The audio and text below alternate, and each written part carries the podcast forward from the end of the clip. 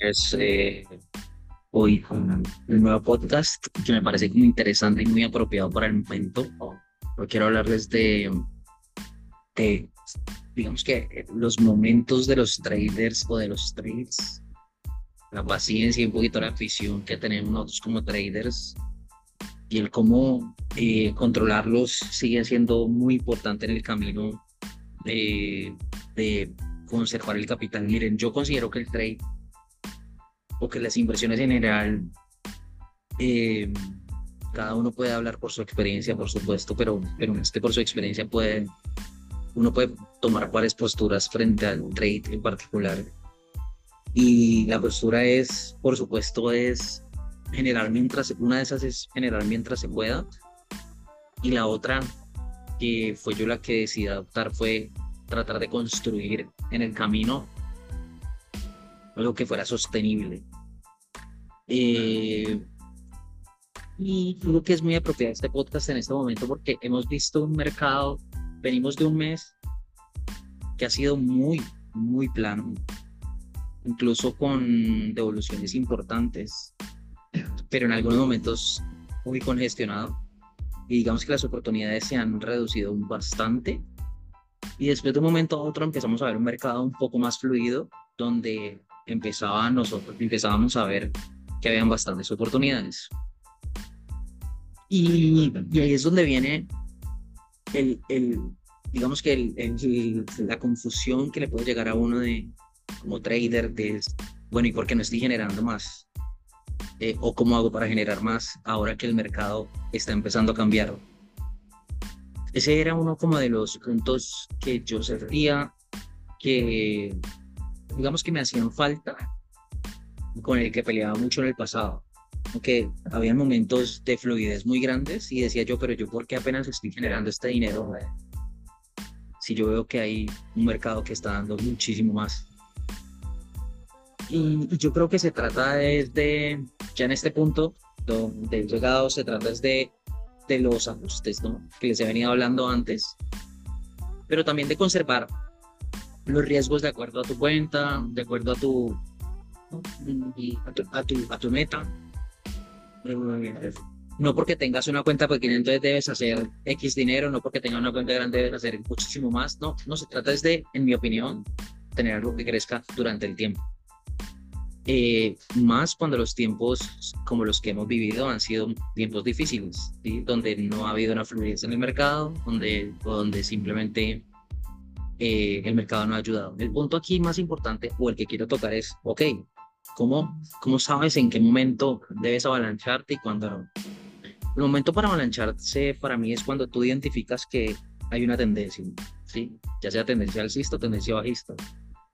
Lo que pasa es que hay una realidad. Nosotros en el año anterior, hablo del, exactamente del 2022, vivimos un, un mercado que si bien hizo una tendencia bajista, se quedó mucho tiempo en un run.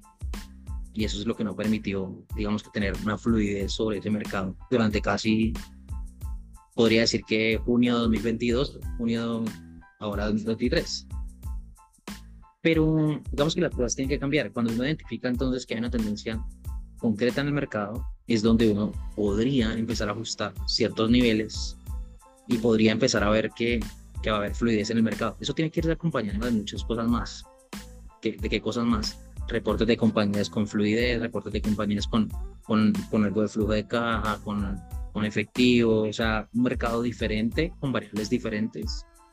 Pero, pero eso al final lo que, lo que se ve reflejado es que tú empiezas a ver acciones que antes tenían una volatilidad media, y tal vez veías que tenían algunos puntos como 3 puntos, 2 puntos, y hoy ya empiezan a ser, en el día mismo empiezan a ser de 7 a 15 puntos ese tipo de cosas tú las empiezas a notar en tu bitácora, porque ya empiezas a ver que hay muchos más espacios para tomar utilidad, mucho más levers, o, bueno, de una u otra manera, la, la, compañía empieza a tener una fluidez que, que, es diferente, es diferente y es atípica. Yo creo que ese es el momento de graduar tus metas eh, de acuerdo a tu, a tu, a tu balance y a lo que vienes haciendo.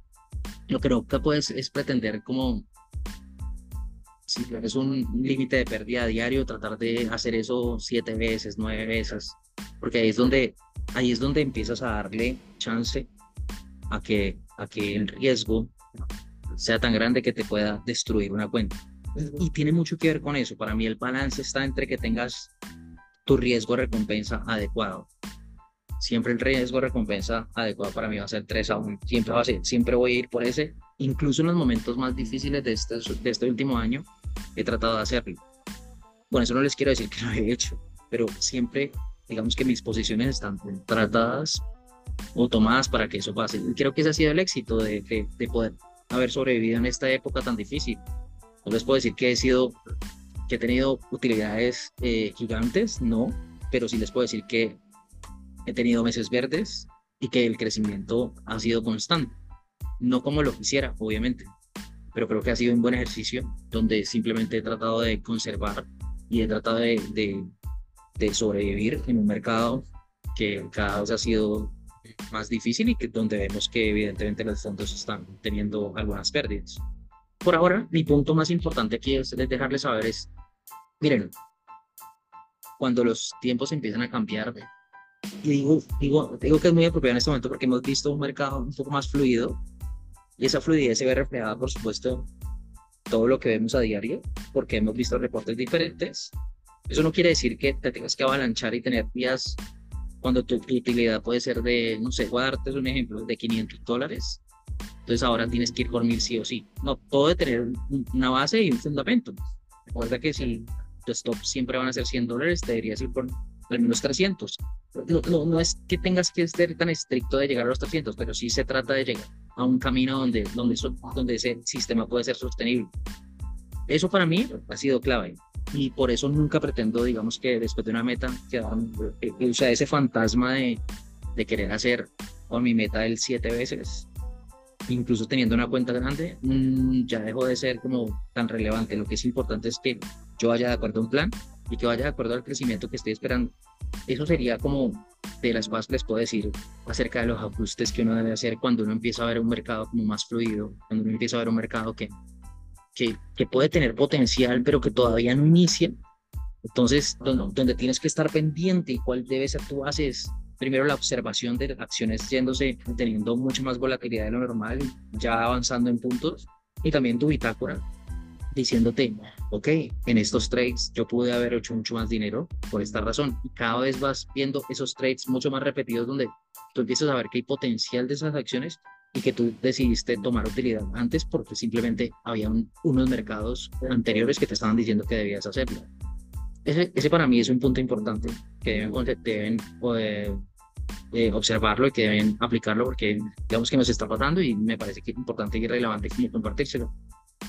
Bueno, ese era el punto. Eh, era, era como tratar de evitar esa, esa ambición que tiene uno como trader, tratar de enfocarse de nuevo más, más en el sistema, más en, en, en, en cuándo estás tomando utilidad, en cuándo, en, qué momento puedes ajustar. Creo que con eso puedes tener unos buenos resultados. Bueno, les mando un abrazo. Eh, nos vemos en el próximo podcast. No olviden, si tienen preguntas, dejarlas y cuéntenme cómo, qué, qué les parece o cuál es su estrategia para empezar a ajustar algunas, eh, algo, alguno de su trade cuando empiezan a haber mejores volatilidades. Pero nos vemos hasta luego.